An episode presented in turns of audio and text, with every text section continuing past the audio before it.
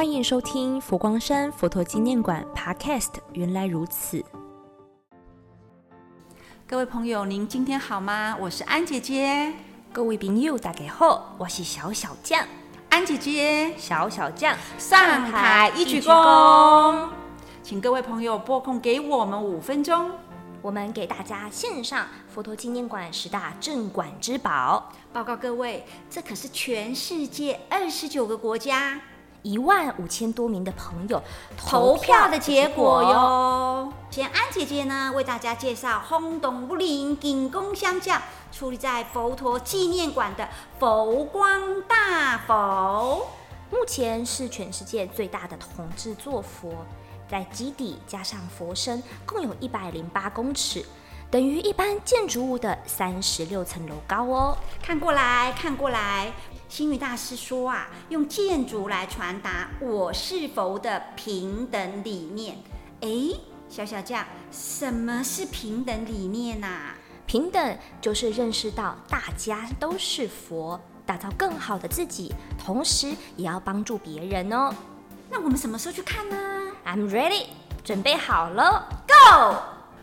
接着啊，安姐姐跟大家介绍位在我们本馆大厅的普陀若伽山观音殿，千手千眼观世音菩萨。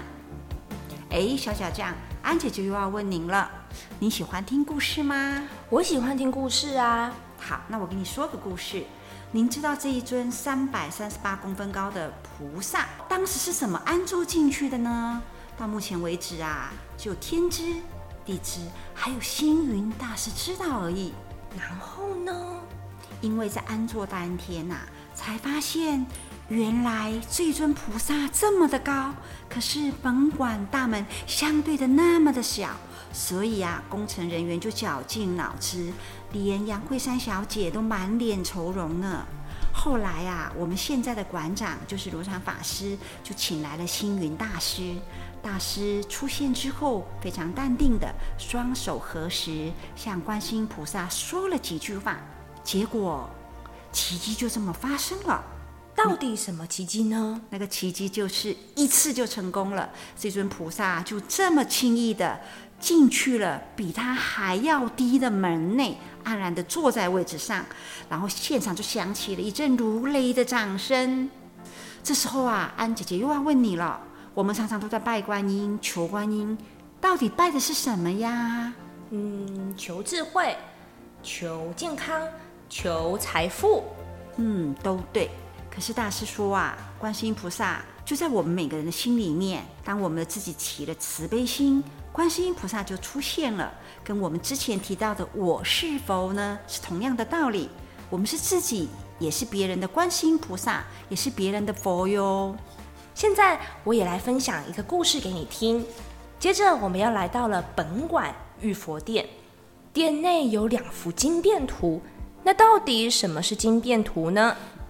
嗯，我来想想，很简单的，就是说经变图就是透过图像来解释经文，对不对？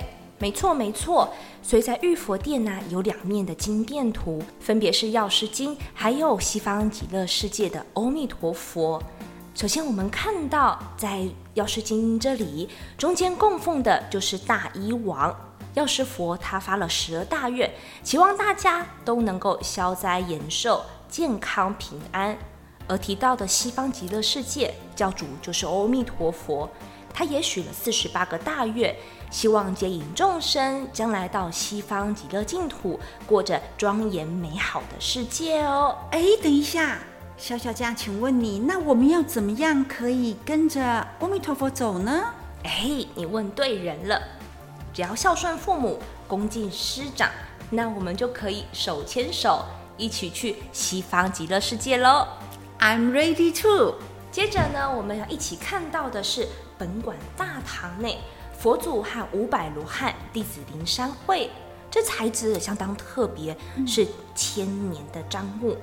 我们一起搭乘时空胶囊，回溯到当年佛陀在灵鹫山上诉说着《心经》《无量寿经》以及经中之王《法华经》。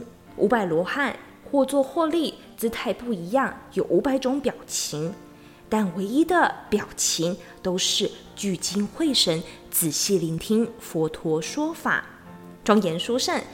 大家有机会一定要来看看哦。本集的压轴啊，安姐姐为大家选了佛馆首件收藏的古物，叫做《彩绘大悲出像图藻井》。说到这个藻井啊，我们要话说从头了。这些藻井本来的家是在高雄县大冈山龙湖庵的大悲殿。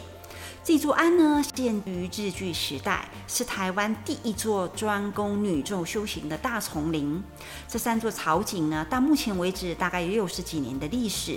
它为什么珍贵呢？因为见证了当时台湾融合西方、日本传统闽南风格的历史文化跟宗教建筑艺术、观音信仰还有宇宙观。所以人家说手见是手见，内行人看门道，就是这个道理喽。来来来，让我们一起抬头往上看。中座藻井最上方有两轮连续环绕的星和佛字，意思就是遇见佛土，先净其心。那翻成白话的意思就是，那你心得爱先清净，看你看到咱本来的有为好像。安姐姐跟大家说一下哈，来看往上看哈，我们这三座草井啊。它四周有一百零四幅彩绘大悲出像图哦，是用大悲咒八十句咒语为主，每一句咒语呢代表一尊菩萨，还有加上四大天王的图像，还有鹦鹉请佛在内十六副佛典，总共一百零四副，大家要仔细的看哟。那为什么他会到佛陀纪念馆呢？啊，当然是有原因的喽。当年啊，这个大悲楼要改建的时候啊。卢安考虑到它的修复跟重建困难重重，无论是专业跟人力，他们都有难度，所以马上就想到我们的佛陀纪念馆喽。结果就移植到这里来，经过学者专家一年多的修复，让草景继续在我们的佛馆发光发亮。以上是我们十大镇馆之宝其中五件，您还满意吗？谢谢您的聆听。如果还不错，请给我们按赞和分享哦，感谢您，安姐姐，小小酱下台一鞠躬，请锁定我们的 Podcast。